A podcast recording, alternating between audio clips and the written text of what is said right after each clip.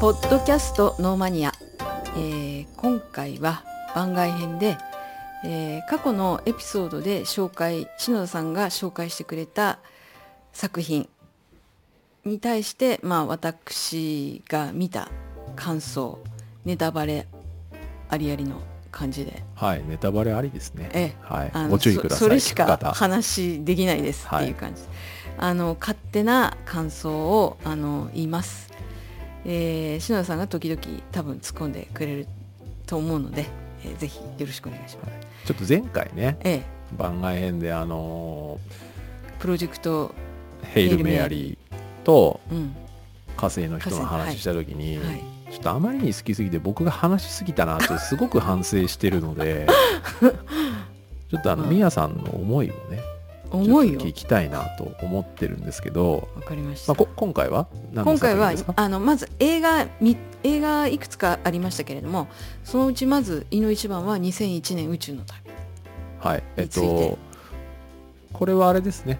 あの宇宙と農業の話した時に、はい。この2001年宇宙の旅に農業描写があるわけじゃないけど、はい。なんか宇宙開発的な話の流れの中でうん。ご紹介したんでしたよね。ぜひ見てくれと。ここな何本かあるうちのとにかくこれは見てほしい。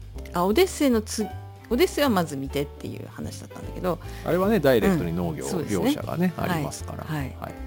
やこれ私本当にあの知らなくて恥ずかしいぐらいすごく有名な映画なんだなと。ん？2001年2001年あそうですね。そうですうん。そうです、はい。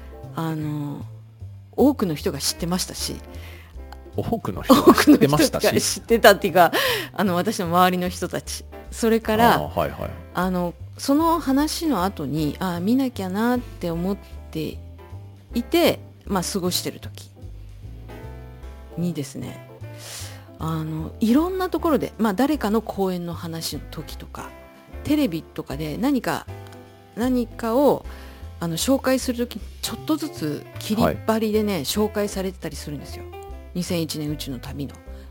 なんかちょこちょここなシーンがね。2001年の要素みたいなのがはいなんかいろんな話の中にはい登場するみたいなことですか、え結構すごい引用率の高い映画なんだなと、ああまあそうかもしれないですね、うん。まああのまあそんなすごく有名な映画だったのに私はここのえーっとあれいつだ？8月9月？違う11月ぐらいですかね、はい。宇宙と農業の収録って。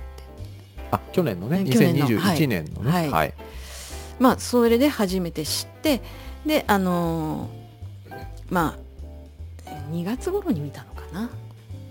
本当に篠田さんがおっしゃってたように、はい。何一つ説明がなく分かりにくいはい、映画、そうですね。いきなりなんかいきなり暗暗いんですよ何も映らない。そうですね。ところから始まるはい。で猿が出てきたぞみたいな。音だけするんですよね。あの暗い真っ暗なシ暗いーンでね。中で音。音というか音楽というか。あ音楽はねしばらくしてからそうそうそうそう。あのオープニングのあの曲が、うんうん。ああの曲も何度かあの出てくるんですけどね、はい。映画の中で、はい。いや本当最初は何も映らないし音もしないしあれ？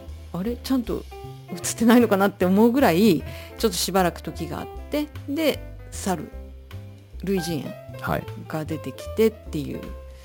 あれねあの冒頭の真っ暗なシーンあるじゃないですか、はい。はあれって、うん。えっ、と2001年宇宙の旅は1968年の映画なんですけど、はいえー、とその前に、あうん。の全然監督も違うし話も全く違うんですけど、はい。な何の関係もない作品ですけど、ええ。あのアラビアのロレンスっていう映画があ有名な映画があるんですね、はい。はい。1963年かな？あれ、うん。63年とか4年とかそのぐらいなんですけどアラビアのロレンスも冒頭真っ暗なんですよ。そうでしたっけ？はい。あのー真っ暗なシーンがちょっとシシーンというかあのうん。何も映らないっていうのがちょっと続くんですね、で音楽が流れてきたりするんですけど、あのまあいろんな言われ方をしててもしくはその監督さんとかがそれについて言及したりもしてるんですけど例えばその,、あの映画館っていう場所で見た時にあのお家じゃないですよ。映画館で見た時に、うん。あの要はその作品に没頭してもらうための観客が没頭してもらうために必要な時間だったり空間だったりっていうことで、あの真っ暗なシーンを入れてるとかね。なんかい。ろんなことあるんですけど、はい。なんか当時の流行りだったのかもしれないですよね。なるほどね。うん、なんかそういうのってやっぱありますよトレンドって。映像表現とか音楽とかでもそうですけど。いや何もないところから人類がスタートするのかなっていうことをもう表してんのかなと。あまあそういう解釈もあると思いますね。何度も見返すと、はい、であと本当にあの身も蓋もないこと言うと、ええ。っと、当時劇場で、まあはい。アラビアのロレンスもそうですし、はい。2001年宇宙の宇宙の旅もそうなんですけど、えはい。当時劇場公開時ってうん。シネラマっていうんですけど、うん。70ミリフィルムって言って要はあの当時、えっと一般的に使われてた、うん。えっと映画よりも横幅が広いんですよあの大きな画面で。うんうんだまあ、劇場の設備自体でもあるんですけど、はい。シネラマ画面って言ってすごく横幅が広くワイド画面で、うん。えー劇場公開されたんですね。だからその真っ暗なところからいきなりシネラマっていうこうドーンっていう大きな画面っていうのをなんか演出するためという要素もあったっていううん。まあなんかそのなんでしょうねあの作り手側の事情っていう身も蓋もないんですけど、うん。まあ、そういう事情もあったあようではありますね、なるほどうん。流行りっていうこともまああるかもしれないしっていうところですけど。いや本当に最初見た時にはなんだって感じ なんだって感じでね。はい。猿が出てで原始時代のことなのかなって思ってしばらく見見てたらいきなり宇宙遊泳が始まってなんかいい音楽が流れてくるなってあ聞いた聞いたことがあるようなはい、クラシックの音楽が流れてくるなっていう。宇宙遊泳っていうか宇宙船が宇宙飛んでるとこですよね。はい、でえっといきなり原始時代から宇宙でなんかあのそう宇宙基地のようなところから地球や月に自由にあの行けるようになってるんだなとか、宇宙ステーションです宇ね宙ステーション、はい、うん。あのえ丸い形のねね。くるくる回ってるはい。はい。っていうようなことの印象とはい。最後もなんだかよくわかんないうちになんか終わったなっていう。本当1回目、一回目の時にはそんな感じでした。分かんなかったですよね、うん。でよくあれは。わからないから、まあ、もう一回見ようと思って数ヶ月放置してたらアマゾン前無料だったのにプライムね。あプライムいはい。あのいきなり追加料金が必要なあの映画になっていました。はい。なんか古い映画なんだけどニーズがあるんでしょうかね。それともアマゾンとの契約が切れたのか。まあまあ まあわかんないですけど。いやまあ古い映画他にもあの有料のやつたくさんありますそうですからね,、はい。いやでも最初見た時はねあのプライム会員は無料で見れたんですよ、はい。まあ、言ってくだされば僕はあの 4K あのブルーレイ持ってますから。あわかりました。2001年は。はい。はい。じゃあ次なんかそんな機会があったら。結構ね 追加料金のうんあるんです。まあまあ、まあいいんですけどね。まあね、はい。お金払ってでも見たいものは見るということですね。はいであのーそのあそっか。いろいろ話飛んじゃいましたけどその最初類人猿のようなものたちが出てて途中でオープニングのなんかはい。うんなんだろうなあれ。太陽が昇るじゃないな。あれなんなんだろうあれ。一番冒頭に字幕が出たの覚えてますか？字幕がねなんだろう。あ覚えうーん。えっと、真っ暗な画面がはい。始まるじゃないですか。で、えっと、まあ音楽かなんか流れてオープニングタイトルみたいなの出た時に、で、あの太陽がちょっと昇ってくるみたいな瞬間あって、で、あれは要は原原始時代というか、あ人類の始まりとかって人類の夜明けって出てます。夜明けってはい。あ。だあれはつまり人間がまだお猿さんだった時代のおお話というかそこからスタートしますよっていうことですね。うん。はい、っていうことですよね、はい。であの時の曲がちょっと今言えませんけど 曲がオープニングの曲。はい。あのオープニングの曲があの何度か出てきたのではい。最初オリジナルなのかなと思っていたらこれなんかリヒャルト・シュトラウスっていうはい。方の「サラトストラは各語りき」はいまあ、クラシックの音楽ですね。うんそうですね、っていう曲だってあの、はい。まあ多分皆さん聞いたことある曲なんですよね。そうですね。いろんな人のあの、うんいろんなクラシックの名曲が使われてる映画ですね。そうですね。はい、うん。まあ、ちなみに余談ですけど、はい。あのー映画音楽ここの劇伴ですね。この作品2001年宇宙の旅の劇伴音で、あの雇われたあの作曲家の人がいたんですよ他に。ああそうなんですか。いて、あのーオリジナルスコアっていう、まあ、要は音楽は作ってたんですけど、はい。結局この監督のスターリー・キューブリックさんが、ほぼ使わずにその勝手にこのこのヨハン・シュトラウスとかの,、うん。あのクラシック音楽使っちゃってる勝手にというか、まあ、そのクラシック音楽の使用許可はもちろん得てるんですけどその実際に雇われた当時雇われた音楽家の人の音楽が使われずに音楽家はブチ切れたそうです、あなんで使わねえんだよみたいな。あヨハン・シュトラウスじゃなくてリヒャルト・シュトラウスって言ってましたよ。このあ曲それ発音の違いです。あそうなんだ、はい発音の違いだし。なんかシュトラウスさんっておじさんと今日、あ、違う、リヒャルト・シュトラウスとヨハン・シュトラウス2世と、うんえっ、と、アラム・ハチャトゥリアンとかそこら辺ですね。いろんな人がいるんですよ。そうそうですね、はいシュトラウス一家はいみたいな、ごめんなさい。ヨハン・シュトラ、ヨハン・シュトラウスのお父さんだったかな、うんリヒャルト・シュトラウスは。ななんかそんな感じですね。そうそれであの原始原始時代っていうかその人類の夜明けはい。の時の曲とその後宇宙はい。の宇宙ステーションがあのいきなりこう画面変わりますよねはい。あれ、あのーすっごく有名なシーンなんですよ、あれは。あのなんだよ骨骨骨をを投げてね骨をねはい。えー、と見つけてあこれで何か壊せるなとか叩けるなみたいな発見するんですよね、あのはい。猿が。はいで。それをこう手を上げた瞬間に宇宙に切り替わる骨を投げた瞬間ですね。あそうか、はい投げ投げてましたっけ？骨を上空に投げて、うんえっとまあ、ちょっと聞いてる人に分かりやすくこれすこの映画ストーリーの説明すること自体がすごく難しいんですけれども、うん。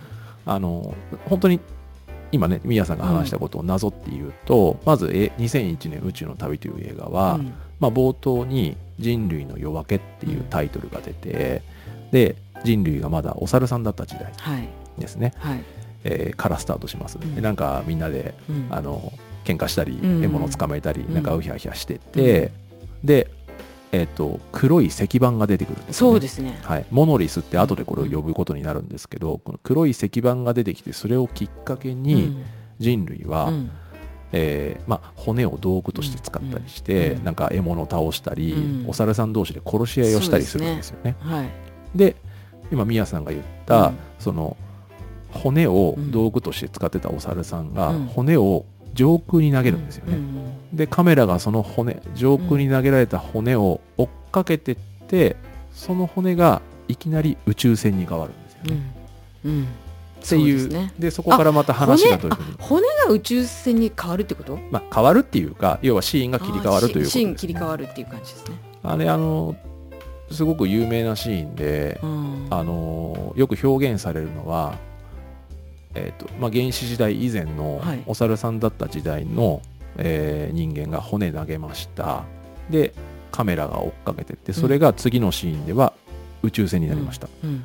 であれ実はね核ミサイル衛星らしいんですけどね脚本を読むと。か核ミサイル衛星なんですってあれ、えそうなの？うん。まあ、そ別に映画の中では語られてないですよ、はいはいはい。設定上はそうなんですけど要はその何千年ものうん。人類の進歩をうん。一瞬にして描いた名シーンっていうふうに言われてるんです、あのシーンは。へそれもあのこれね他の解釈もあって、はい。ただ一般的には今言った何千年もの人類の進歩を一瞬にっていうこの解釈です。ーああそうそうなんだ、はい。でも何千年も進歩した感じはしますよね。一瞬でそれがね。ああ一瞬で。でいきなり音楽も変わる。はい。あそこが美美しき青きドナウはいそうですね。これももうすごく有名な曲で。有名な曲。有名な曲なんですけどどっちかっていうと2001年宇宙の旅で使われたから余計に有名になったという側面はあります。うんそうみたいですね、はい、うん、そうなんかあの言葉で説明がない代わりにはい、音楽で表現しようとしてるのかなっていうことも感じましたね。あのーそれもあるんですよ。はい。あのー音楽を非常に効果的に使っている作品ということもありますし、今って SF 映画でもはい。例えばアクション映画でも、いわゆるジャンルものと言われる映画ですよね、はい。そういうものであっても例えば場合によってはクラシックを使ったりあとはえっと、スペースオペラと呼ばれるね、あのまあ、僕の大好きな「ガーディアンズ・オブ・ギャラクシー」っていう、うんあのみんな大好きな映画なんですけど、うん。まあ、いわゆるスペースオペラなんですよ。あの MCU っていうアベンジャーズシリーズの一つなんですけどはい。あのそういう映画って宇宙の全然名前も知らないうん。架空の場所で戦ったりするんですけど、はい。な劇中で流れる音楽は60年代から70年代のうん。オールディーズロックだったりとか、まあ、いろんな音楽の使い方とかあるじゃないですか、うん今って、うんうん。でも2001年宇宙の旅が作られた当時って、はい。SF 映画っていうのははい。基本的になんか電子音楽的な近未来的なと当時のですよ。ね。当時の近未来っぽいイメージを持たれてた電子音楽が使われることが多かったんですよ、ん。けどここで初めてうん。スタンリー・キューブリック監督がうん2001年宇宙の旅でクラシックを用いたっていう、うん。そういったその音楽の使い方でもちょっとこううん。映画の中での表現方法が変わったタイミングでもありましたね。うーん。なるほどね。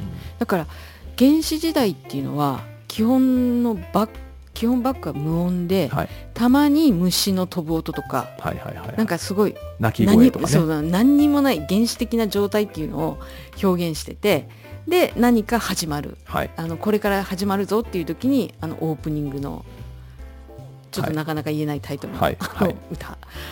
今トヨタイムスのコマーシャルにちらっと流れるんですよね。テレビ見てないとなかなかね、それ多分、結構それついていけない人多いかもしれないですね。はい、いえっとまあそのオープニングの曲。で宇宙空間とか宇宙船の飛行中ははい。その美しきドナ青きドナはい。すごいなって、音楽の使い方がね、うん。今見ても、うん、もう50年前そうですね。ですよね。1968年ですね。だから54 50年。年前か。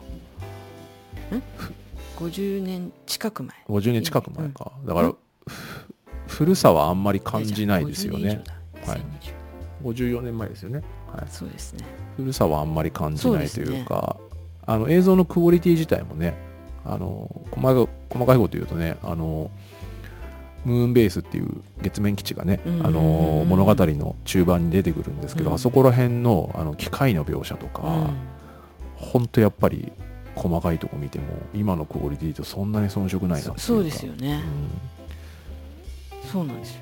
なんか本当その最初の本当前半は何一つ説明もないからんまあ後半もないですけどねこの映画はあ本当の後半ね。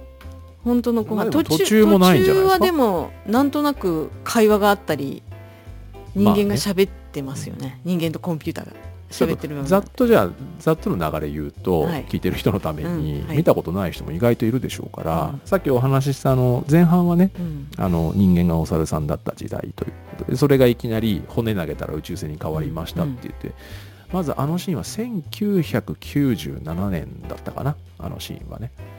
で宇宙船で宇宙ステーションとかあ想定の時時あのあの映画が作られたのが1968年ですから、はい。68年当時から見た1997年、うん。もうすでに、うん。えー、と人類が宇宙に進出して月面基地がある状態。うん。で、えーまあいろいろあってヘイウッド・フロイド博士という人が、はいはい。えー何かの理由があって、うんうん。えー月面基地に行きますと、うん。でなんかいろいろあの細かくは映画見てほしいんですけど、うん。あの月面基地で何かあったらしい、うん。でも機密情報が多すぎてうん。何も言えないと、うんうん。ね、宇宙ステーションでそういう話してまししたてよねね。はい。ソ連の人とね、うんうん。で月面基地に行ってみると実は、えー黒い石板モノリスうんうん。があるんですよね、さっきのお猿さんのお猿さんの時にも出てきた黒いい石板があると。でこの石板が何なのかっていうこと、でその次のシークエンスはうん。2001年になって、えっと宇宙船ディスカバリーっていう宇宙船が、えー木星に向かってると、はいはい。で、えーなんで木星に向かってるかっていうと、うん。どうやらうん。その月面にいたモノリスがうん。木星に向かって信号を出してると、うんうんっていうことで木星に向かってきますっていうざっくり言うとこういう流れですね。映画は。そうですね、はい、そうですね。それ以上の説明は基本的にはないんですよねこの映画。そうですね、あのその宇宙ステーション宇はい宙ステーションね、ヒルトンホテルありましたねあの中にね。あ本当？あのあの中にはヒルトンホテルがそうなんだ。あの、はい。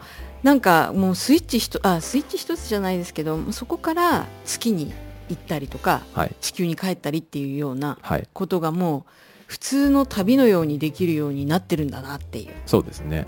イイメージでしたよね、はい。そこで。であの宇宙ステーションの造形もうん。丸くなってて、うんでその内部の映像も、はい、あの丸いんですよね、はい、あれ丸いことで、丸い形状の車輪のような形状で、でその車輪構造の宇宙ステーションがくるくる回ってるじゃないですか、うん宇宙空間で。はい、でその回ってる中に人がいるんですけど、うん、あれなんで回ってるか分かります？わかんないです。せそんな説明映画の中でなかったんですけど、ね。回ってることではい重力を得るんですよ、あ。遠心力を得るんです。そうすることで無重力を、えー無重力状態だとやっぱあの、はいはいはいはい。生活しにくいじゃないですか、居住しにくいので、えー回ることで遠心力で重力を得るっていうそういう構造なのがあプロジェクトヘイル・メアリーの中でも説明されてます そこまで読まなかった。なるほどね。あ、私あのグリップシューズっていうのがあるじゃないですか。はいあれであのそのなんか重力じゃないけどちゃんと浮き上がらないようにしてるのかなと。だから宇宙ステーションの中だけはあの行けるけど宇宙船はちゃんとね無重力でしたよね。グリップシューズはあグリップシューズというのは、はい。宇宙船の中で出てきたんですよ。あのスペースシャトルの中で出てきました。はい。なので、うん。スペースシャトルは無重力なんですよ。なるほど。覚えてます？うん。スペースシャトルは飛行機形状をしてるので、うん。あれは船内は無重力状態が基本だったんですよ。だからスペースシャトルの中で、うん。ヘイド・フロイド博士がうん。宇宙ステーションに向かってるんですけど、シャトルの中では寝てるんですけど、うん。胸ポケットからペンが浮いてたじゃ浮ないいですか。て浮いてた浮いてた。あのーキャビンアテンドさんみアテンダントさんみたいな人が、うんうん。あのゆっくり歩いてますけど、あの CA さんはグリップシューズを履いてるんで、はい。浮かないよっていう描写、でそれに対してうん。宇宙ステーションに行くとあの車輪タイプのね、はい。宇宙ステーションはくるくる回ってるのはいはいはいはいで遠心力で重力を得てますよっていう説明がないけど一応そういう説明がつく描写なんですなるほどね。わかんないですねこんなマニアックな話いやでもあのちゃんとそこにね違いがあるんだなっていうことだけは分かりま。そうですすねはいうんすごいですね。あのあの映画想像して、当時のうん。NASA が、うん。NASA の専門家が、うん。あの技術顧問で入ってるんですよ。だから当時の最先端技術うん。なんですね。うん。でただ余談ですけどあのまあ月面基地があるはい、設定になってるんで、はい。月面行くじゃないですか、はい。月面の描写はうん、やっぱり今見ると、うん。専門家が見ると、うん。これは違うっていう内容です、あそうなんですか。うん。だから当時は、うん。えっと、68年ってアポロがあ月面に着く、はいはい。あのファーストマンの時代ですね、はい。あれと同時期っていうか撮影はそのアポロが行く前ですから、うん。やっぱりあのちょっとまだ想像の域を出なかったっていうことみたいですね。うーん。なるほどね。そっか。そう解説するとあれですね。あまああの1968年の映画であの宇宙基地宇宙ステーション。宇宙ステーションは1997年。とされてますね。確かあの描写は97年の設定だったと思います。実際に現実社会では2011年に完成したんですよね。で1990ね調べてきたの、はい。宇宙ステーションは1998年に建設を開始して2011年7月に現在の ISS ってことですかね、うんうん。現在使われてるやつってことですね、うん。はい2011年7月に完成ただね宇宙ステーションのそのなんですかね描描写というか内部環境とかはね、正直あの映画の方にはまだまだ追いつかないですよね。あそうなんそうですね。ううんそれは思います。すっごいもう先の未来だけどでもああやってイメージするっていうのはすごいですね。あと2024年には宇宙ステーション内にホテルを作ろうっていう構想もあるとかあでもねちょっとロシアがねうんまああのそうですね。離脱するって話があるので、まあで何とも言えないところはありますよね。はい、まあそういう宇宙に向かうっていうのの技術技術っていうかこういうふうに進んでいくだろうなっていう未来予想。と、もう一つコンピューターのね、A、AI っていうかなんかコンピューターがそのさっき2001年に木星に向かうあディスカバリー号の中ディスですねカバリー号、はい、あのあれはまあコンピューターがかなりいろんなことを制御するっていう形で描かれてますよね。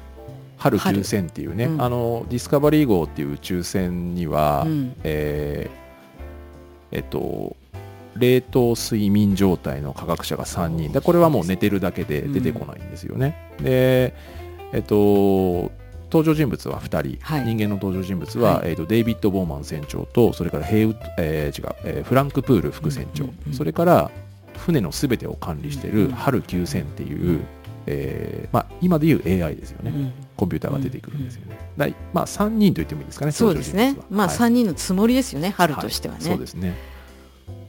これもあのなんかすごいコンピューターがどんどんどんどん進化していったらあのこんなことも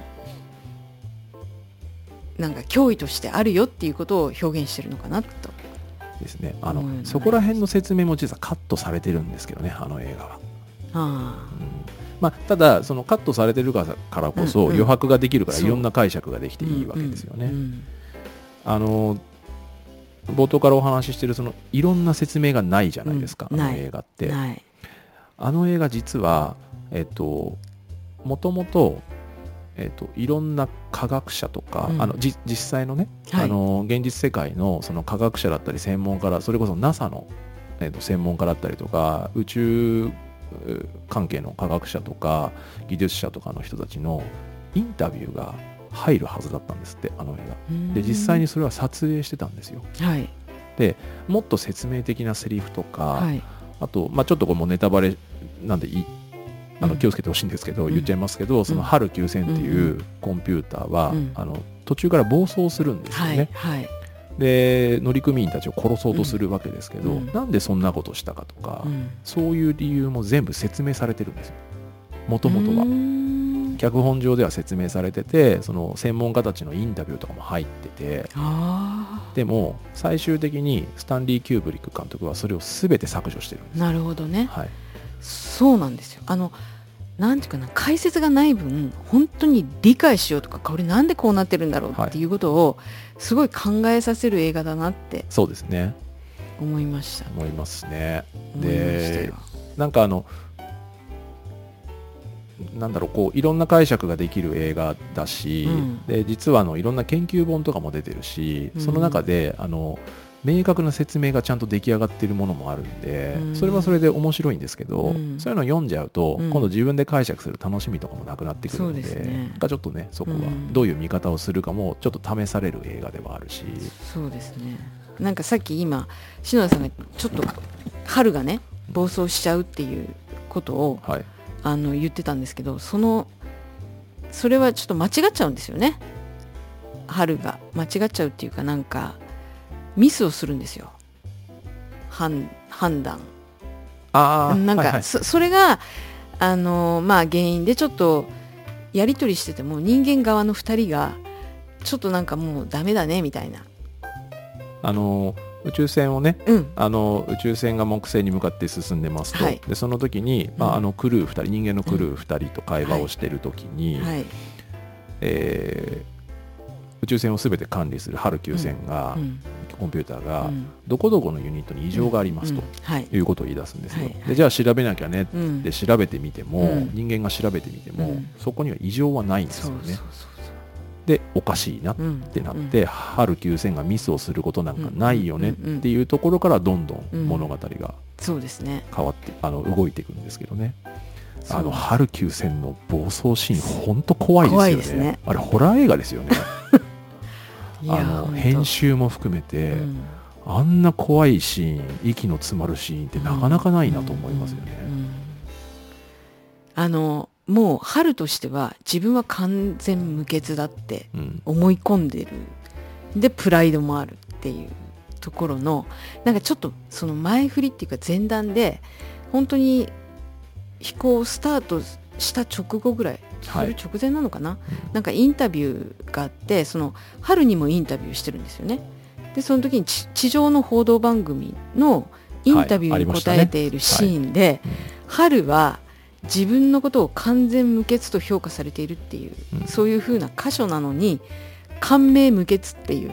はいあの、はい。はい字幕はそういう風な表現してて、はいはい。英語ではどういう風に言ってるかわかんないですけど、ちょっとした間違った答え方をしてることをうん暗示してるっていうかね。うんうん。なんかそういう風に読めました。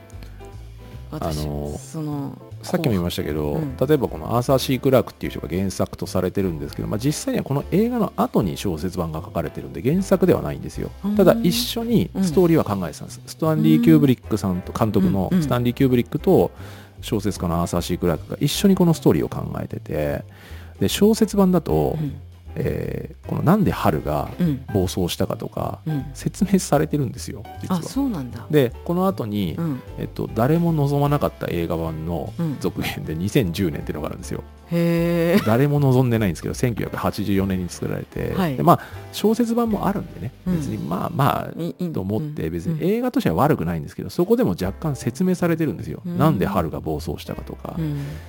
うん不思議なものでなんで暴走したかの理由を聞いても全くこっちとしては嬉しくないんですよね。だからやっぱりこの映画はこの映画だけで完結しててほしいなと思うし小説はもうちょっと別物で読んだ方がはあ別物として。小説もあるってことですか？同じタイトル？同じタイトルですね。であのさっきも言いましたけど映画は先なんですよ、うんうんうん。一緒に2人でストーリー作ってたけど、うん。結局、えー、と2人っていうのはスタンリー・キューブリックうん。とアーサー・シー・クラークですね、原作者とクレジットされてる。でアーサー・シー・クラークはなんかスランプだったのかな？なんか書くの遅かったんですって。そしたら先に映画できちゃったみたいで、で、えー、と映画としてはスタンリー・キューブリックというこの監督さんが関わっているのはこの作品だけなんですよ。はい。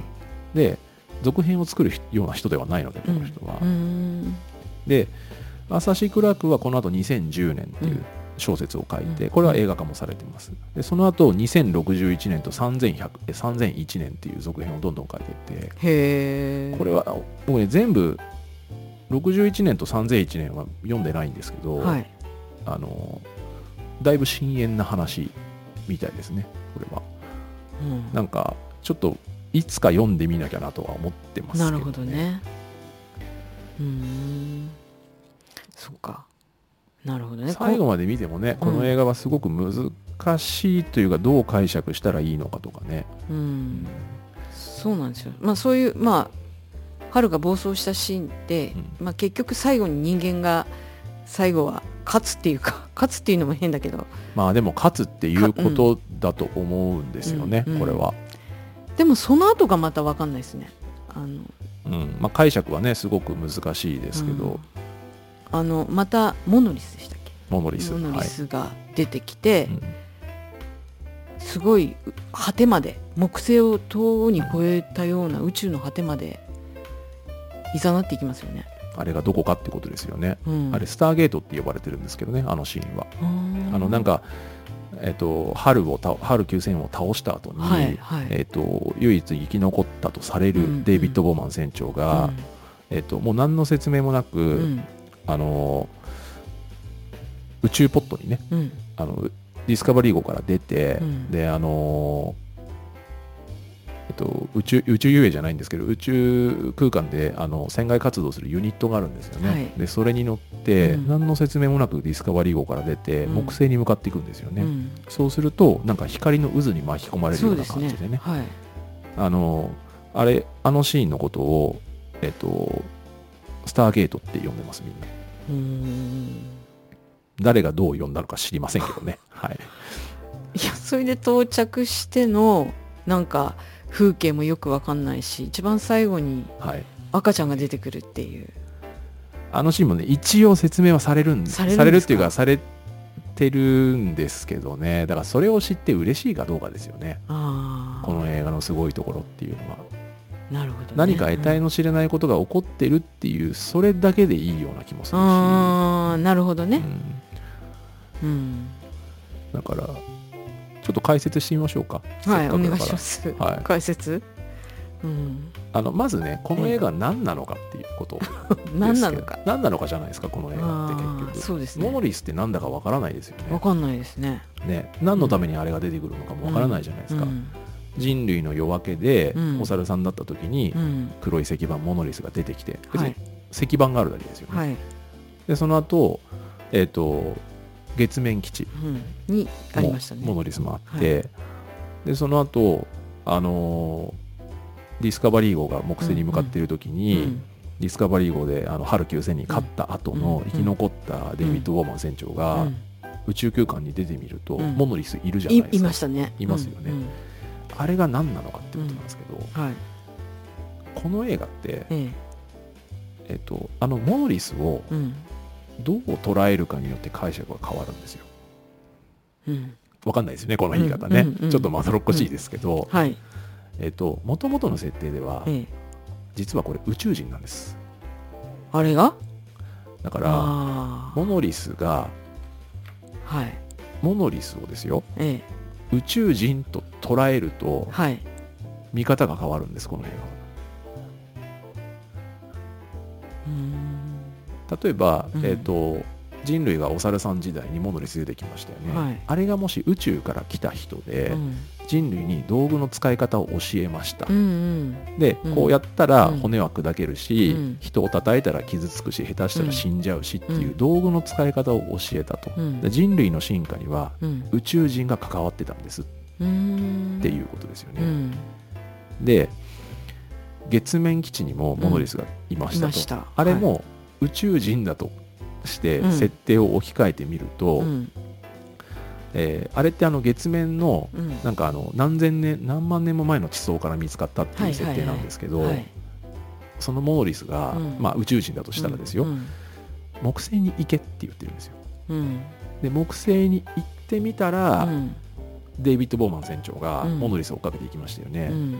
で最後なんか光の渦に巻き込まれて、うん赤ん坊出てくるじゃないですか、はい出てきますね。おじいさんになった後赤ん坊出てくるじゃないですか、あれ全部デイビッド・ボーマン船長なんですよ。そうなんだ。そうなんです。あまあそうなんですというか設定ではそうなんぱです。あなのでえっ、と人類の進化をうん。誘ってたのは実は宇宙人であーって、うんうん。でそのあこれ別に宗教地区の話じゃないですよ、はい。あのそういう裏設定っていう話で、人類の進化を誘っていたのは、うん。導いていたのは宇宙人であって、うんでデイビッド・ボーマン船長は人類と宇宙の一生をうんこの映画の一番終わりで見せられてるんですよ。あのうん光の渦みたいなうん。スターゲートって呼ばれるのはあれははい宇宙の一生を見せられてるっていう設定なんです。はあでそうなんだ。最後に、うん。えっと、デイビッド・ボーマン船長ははい。変な木星あたりに宇宙にいたはずが、うん。あのなんか中世の宮殿のお部屋みたいなところでご飯食べてるじゃないはいですか。はいでおじいさんがご飯食べてるのうを、ん。今の若いというかね、今のデイビッド・ボーマン船長が見てるんですけどあれは自分で自分を見てるんです。で人類の、うん。えーと宇宙の一生を見た後に人類が新しい人類に生まれ変わるっていう経験をデイビッド・ボーマン船長がしてるという設定なんですあうれでその全てを最後の赤ん坊は、うん。ボーマン船長の生まれ変わりでスターチャイルドって呼ばれてるんですけど、うん。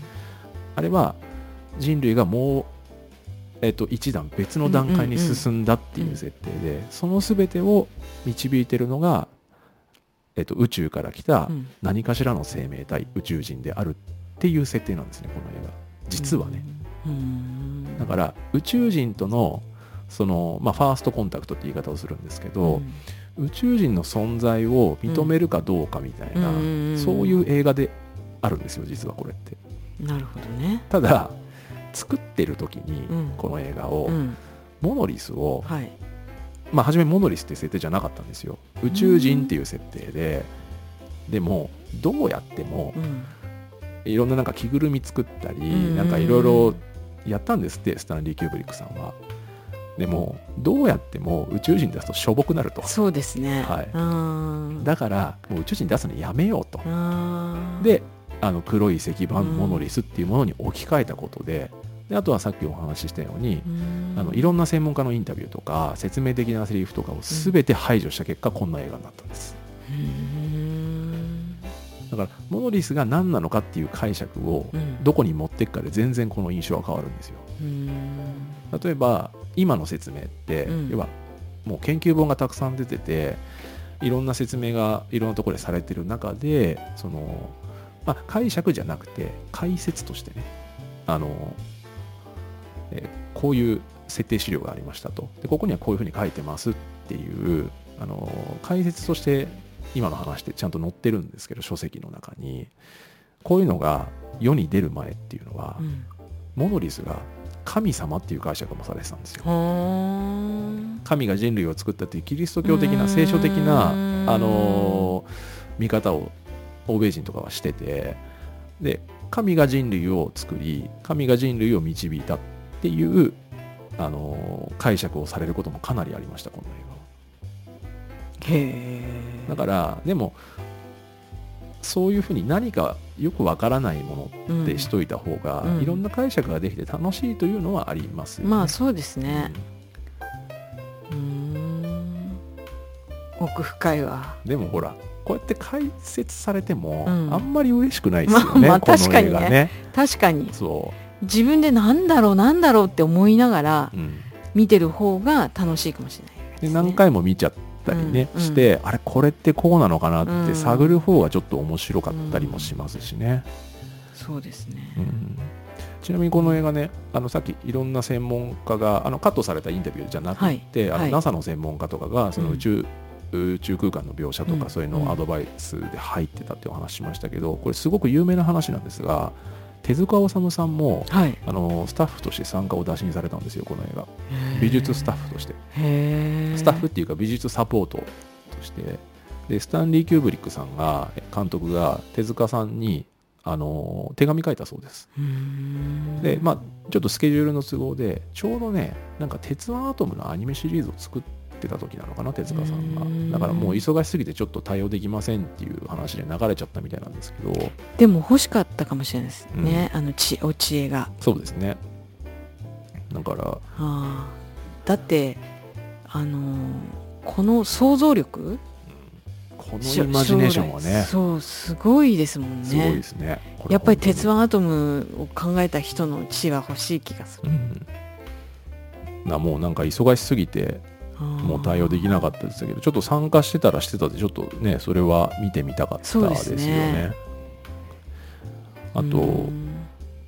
さっきミヤさんが言ってたその光の渦にね、はい。映画の後半でうん。デイビッド・ボーマン船長が光の渦に巻き込まれて、でうん。まあ、スターゲートっていうシーンですけど、はい、あの見てない人はうん見てもらうと本当にもうちょっとトリップするような映像ですよね、うん。暗闇であんな映像見たらねちょっとどっか飛んでっちゃいそうな感じですけどあの時代 CG ないですからね。それであの映像を作ったんですよ。すごいですよね。えっとねこれはあのまあ監督がスターリンスタンリー・キューブリックさんっていう人なんですけど、あのシーンあのスターゲートのあのいわゆる後の映画ではい宇宙船とかがワープするシーンがあるじゃないですか、はいはいはい。ドラえもんとかでもあるんですね、ワープうん。うんワープとかあとははい。ドラえもんだと、うん。あのタイムマシーンに乗って、あのうん時間移動する時のシーンとかってなんとなく想像つきますか、うんうんうん。あのシーンの元になってるんですこの映画。だからワープする宇宙船がワープするとか高速移動する時の表現の大元になってるのがこのシーンなんですけど、このシーンって、えー、とダグラス・トランブルっていう人が、はい。あの技術スタッフで雇われてあのシーンを作ってるんですけど、まあ、映画見てない人はねぜひ見てもらうとどれだけすごいシーンかっていうのが分かるんですが、うん。あの CG のない時代でねダグラス・トランブルさんは当時20歳とかすごい21歳とかだと思うんですよね。へでそれ以降この人はもうあのもう大作 SF 映画でうんもうたくさんの名作であのいろんなシーンを担当してるんですけどここが始まりででねあのスターゲートのシーン光の渦に飲み込まれるようなうん。あのシーンっていうのは、うん。当たり前ですけど CG なんかないからはい。自宅のガレージでうん。なんか四角い桶にはい。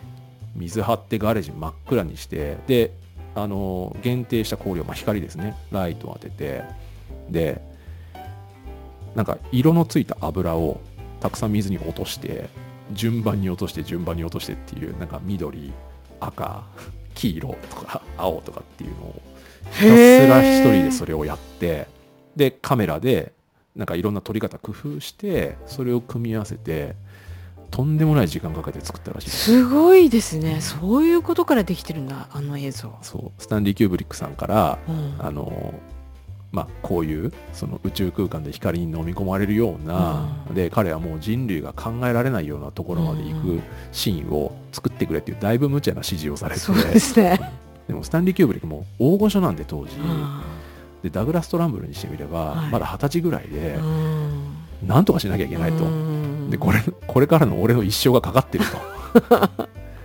だからものすごい苦労してでもあんな素晴らしいシーンを作ってるわけですよ。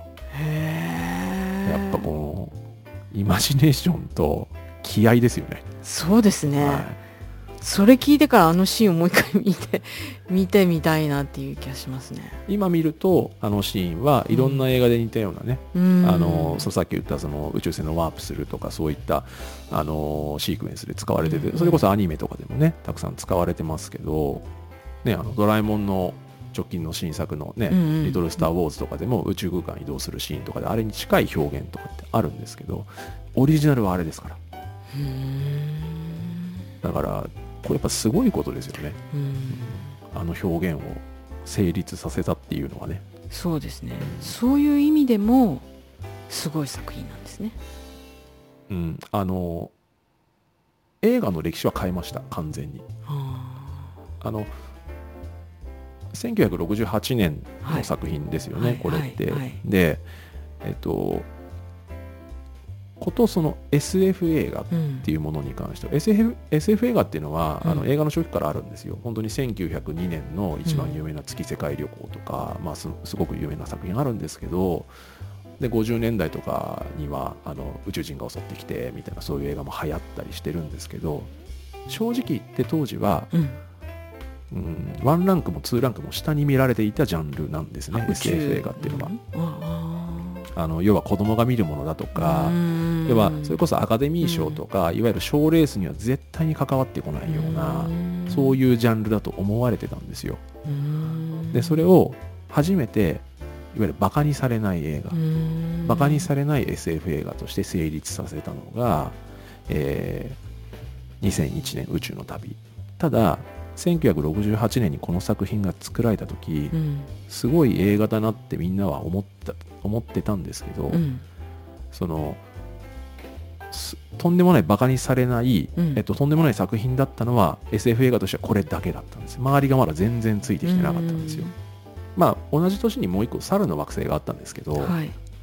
あのこれと猿の惑星ぐらいですかね。うんでこれが60 1968年ででここでバカにされない SF 映画はあるよねになったんですけど本当に世間的に幅広くあの SF 映画っていうのも映画の一一ジャンルとして本当に賞レースにも絡むしあの正当な評価を受けれるっていうのは1977年の、まあ、スター・ウォーズまでやっぱ待たないとダメでしたけどね、うん。そういった意味でもその SF 映画の評価とかその映画ジャンル全体をあの幅広く持ち上げた作品ではありますよねこれはだからすごく、ね。あのそういった意味でも重要ですね、これは、うんうんうん。ちなみに猿の惑星は見ました？うん見た記憶があります。でもね全然覚えてない。もうすごい昔に見たと思います、まあ68年の映画ですからねこれと同じで、うんうんはい。まあ、お猿さんがいるっていう。有名な。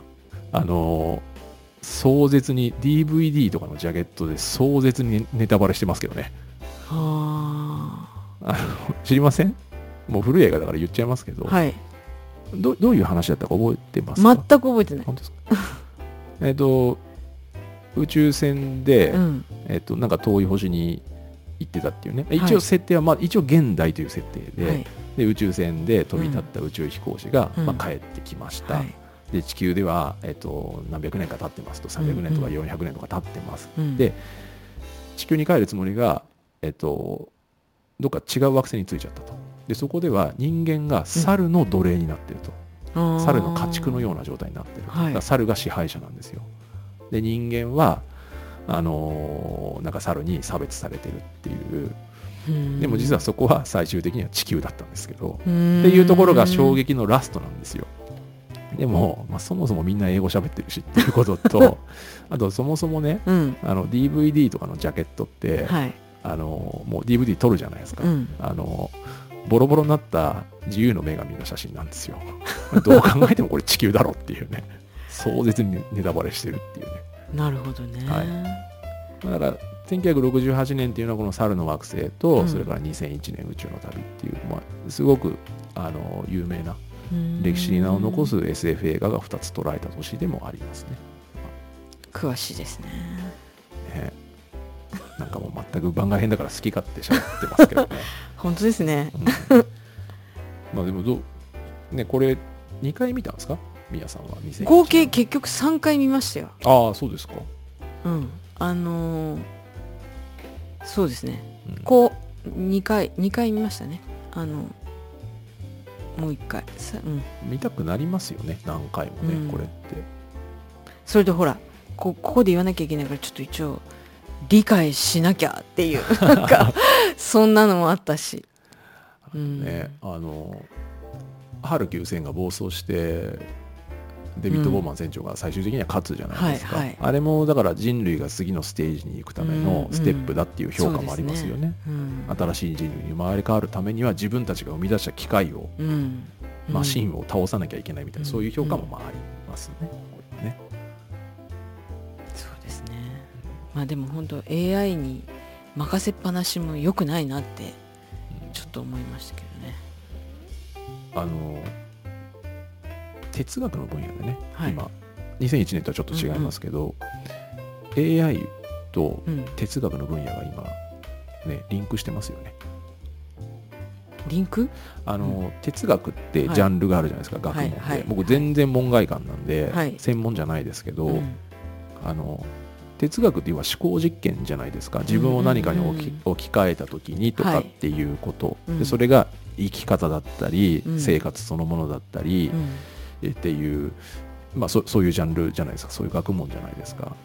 で人々の感情だったり行動だったりっていうのを思考実験でいろいろ積み重ねていく学問ですけど、はい。それを今人間が対象じゃないですか、はい。その対象に AI も入ってきてるっていうことですよね要はその段階までもう来てるっていうことらしいですから、うん。春9000みたいなうん。存在とか、うん。春9000みたいな行動、うん。行動までいかなくてもうん例えば感情だったりとかっていうところまでは今もう近づいてるまあそうですね。らしいですね。そういうドラマとかもうん出てくるうんね、そうですね。あうのん。ー AI が活躍するようなそれこそ AI っていう映画もね、うんまあ、あれはちょっとその子供の形したロボットの話ではありますけどね、うん、あのそういったのもありますし。あそうですね。それ見たような気がするな。スピルバーグの映画でしたね。あれ、うん。一番最後は僕はどうかと思いましたけど、ん。えーまあ それはいいんですけどなんかそういうのもねありましたしあとはなんでしょうね。最近すごく有名な AI の映画とかだとあの AI に恋をするね。映画とかも。